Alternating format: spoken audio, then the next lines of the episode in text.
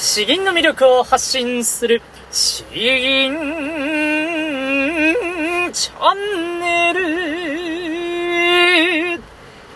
おはようございます。こんばんは。詩吟チャンネルのヘイヘイです。このチャンネルは詩吟歴20年以上の私ヘイヘイによる詩吟というとてもマイナーな日本の伝統芸能の魅力や吟じ方について分かりやすくざっくばらにお話ししていくチャンネルです。えー皆さんいかがお過ごしでしょうか？これ聞こえてますかね？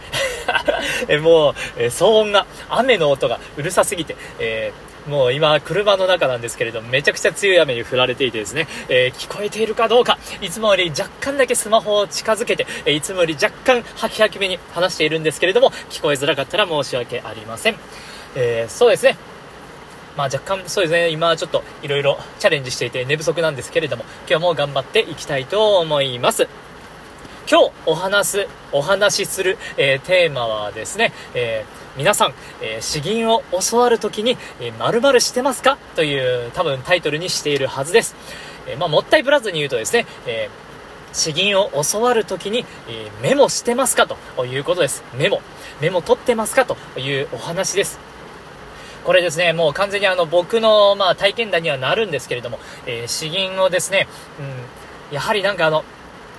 成長、詩吟を練習していて上手くなっていく人っていうのは、やっぱりですね、あの、本当にメモ取ってるんですよ。たくさんメモ取ってるんです。えー僕も一緒に、あの、大学生の子とか、あー高校生の子とかと、詩吟やってるんですけれども、やっぱあの、しっかりとですね、ノートにカキカキとメモを取っているんですよ。えーで、僕ももちろん今取っているんですけれども、まあ、最初の頃はですね、えー撮っていなかったんですよ。全然撮っていなかったんです。えーそこから、なんで、えーメモを取るようになったのかという、そこからですね、しっかりとお話しして、で、そしてメモを取る効果についてもお話ししたいと思います。僕はですね、あの、まあ、幸いのことに、えー中学生か、高校生ぐらいからですね、えー立派な先生にほぼマンツーマンで、えー週、毎週ですね、え3時間ぐらいかな、マンツーマンで教われる、教わることができました。で、その時にですね、最初のうちはなんか、たくさんいいことをいっぱい指摘されるんですけれども、アドバイスいただけるんですけれども、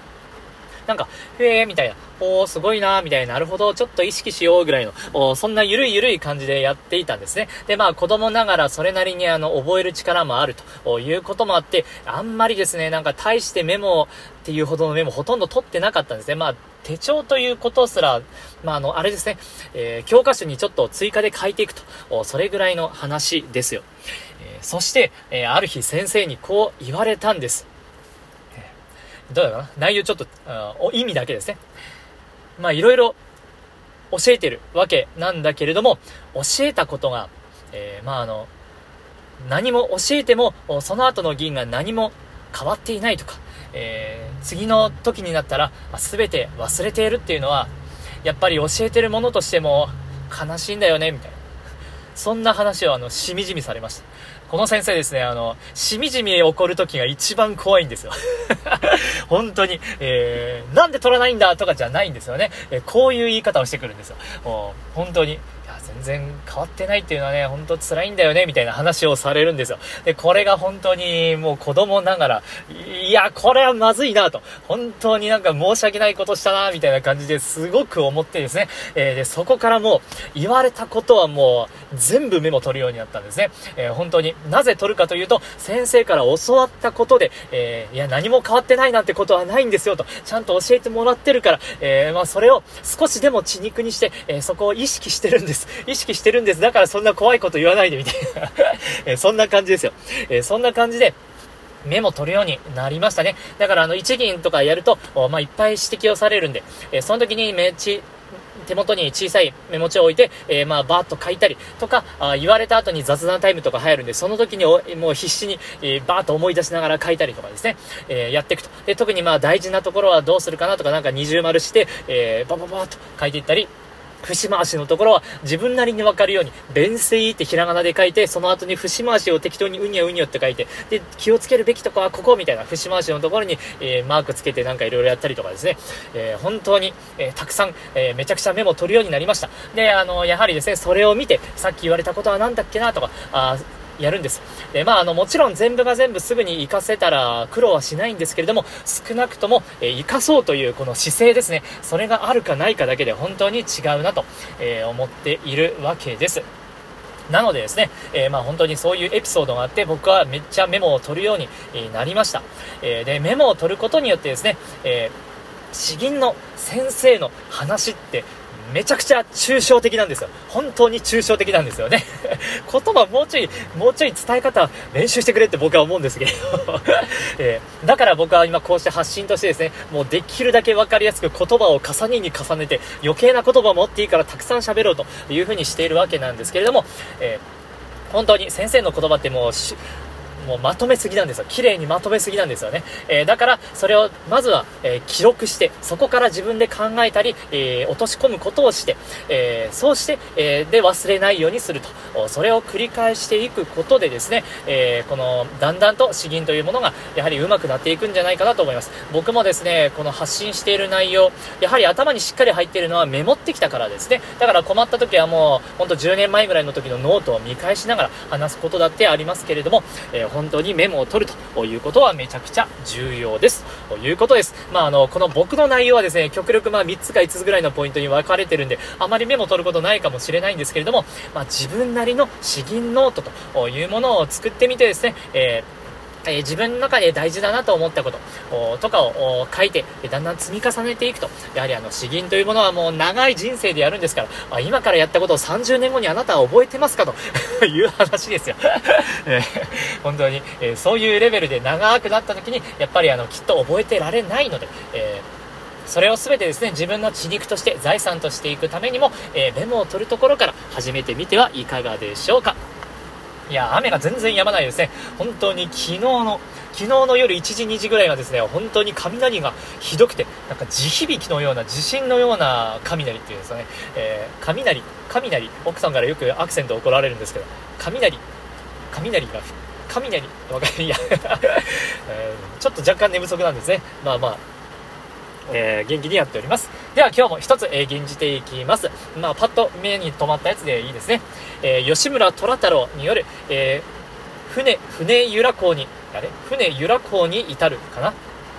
えー、になります。吉村虎太郎なんだっけな、幕末の人なんですよ。えー、坂本龍馬の小説で読んだような、読んだことがあるような気がするんですけれど、今だいぶうろ覚えです。まあ、どちらにしろ多分あの、あれですね、えー、亡くなるのが30、20何歳とか、26、7歳で亡くなってますね。本当にもう、うん。えー志に生きて、そのまま確か亡くなったような、確かそんな感じだと思いますけれども、えー、元気よく演じていきたいと思います。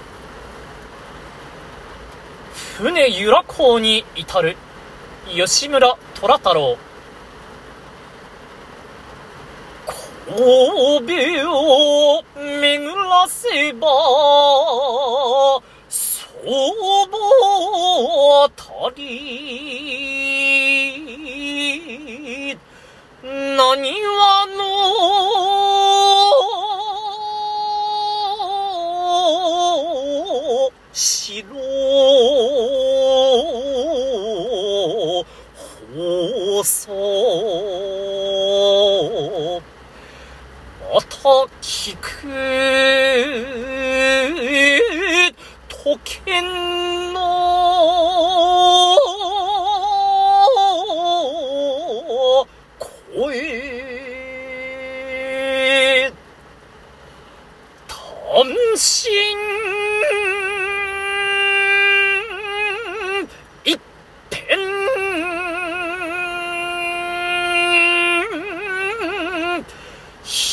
を知るや。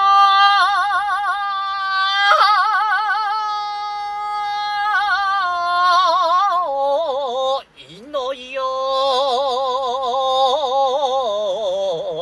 佳境夢見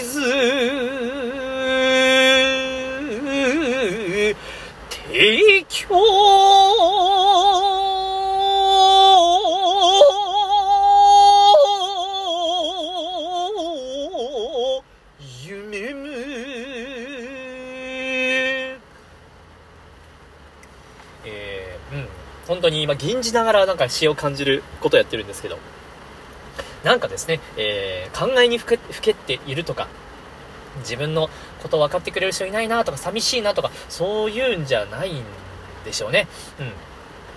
えー、きっと自分のことは分かってくれないけれども、えー、もう、そうですね、家のことも顧みず、えー、自分はもう、志に向かって進むんだと、なんかあの、自分に、自分に強く言い聞かせているような、えそんな感じがしました。うん、そうですね。うん。なんか、そういう意味でちょっと、熱いな、若いな、寂しいなとかなんかいろんな気持ちが入ってきますね。ではでは、えー、今日はちょっとこれぐらいにしておきたいと思います。引き続き、えー、コメントやリクエスト、いただけると本当に嬉しいです。詩吟の魅力を発信する詩吟チャンネル今日は以上です。どうもありがとうございました。バイバイ